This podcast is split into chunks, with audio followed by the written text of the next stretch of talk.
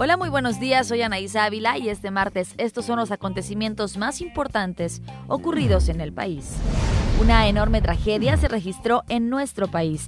Varios integrantes de la familia Leverón y de su comunidad fueron brutalmente atacados por un comando armado entre los límites de Chihuahua y Sonora, dejando un saldo de nueve muertos, entre ellos tres madres y seis niños. Además, otros seis menores resultaron heridos, los cuales se salvaron gracias a que un niño de tan solo 13 años los escondió entre los arbustos y luego caminó durante más de seis horas 22 kilómetros aproximadamente hasta la comunidad de La Mora para pedir ayuda. Las autoridades ya realizan las investigaciones para dar con los responsables. Se cree que se trata de células del crimen organizado que se disputan la zona para el trasiego de droga a los Estados Unidos. Lamentablemente, desde hace tiempo en nuestro país se registran distintos tipos de bloqueos que son utilizados como chantaje por diversos grupos. Tal parece que esta estrategia se ha convertido en la herramienta para presionar y conseguir recursos económicos. Todo esto ante la inacción de las autoridades, pues desde bloqueos carreteros, ferroviarios e incluso bloqueos al desarrollo de infraestructura, desemboca en pérdidas económicas para el sector empresarial, pero también para el ciudadano común, lo que en conjunto suma a un menor ritmo el crecimiento económico para el país. Las afectaciones provocaron que este año 414 trenes no pudieran cargar mercancías y 3.5 millones de toneladas se quedaron sin trasladar, ocasionando pérdidas económicas por más de 3 mil millones de pesos. Pero ahí no acaba.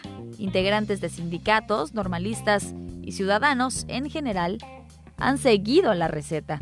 Se trata de una forma de presión que solo busca sacar dinero sin que en realidad haya un tema de protesta legítima.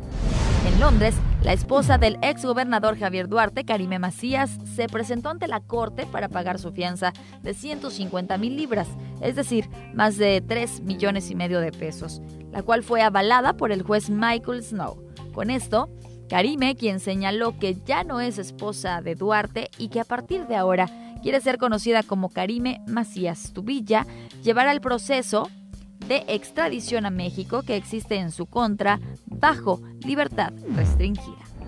Y en Los Cabos, los integrantes del cuerpo de bomberos buscan innovar para mejorar la comunicación y así atender una emergencia de forma rápida y oportuna. Es por esto que se está implementando un programa piloto de alerta de emergencia con el que se busca que la respuesta ante un llamado de auxilio sea de solo 5 minutos.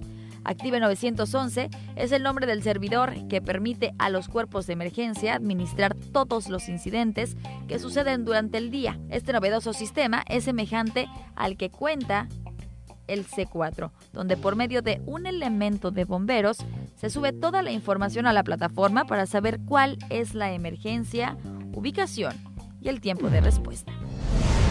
Esta y más información usted podrá encontrarla en nuestro portal meganoticias.mx.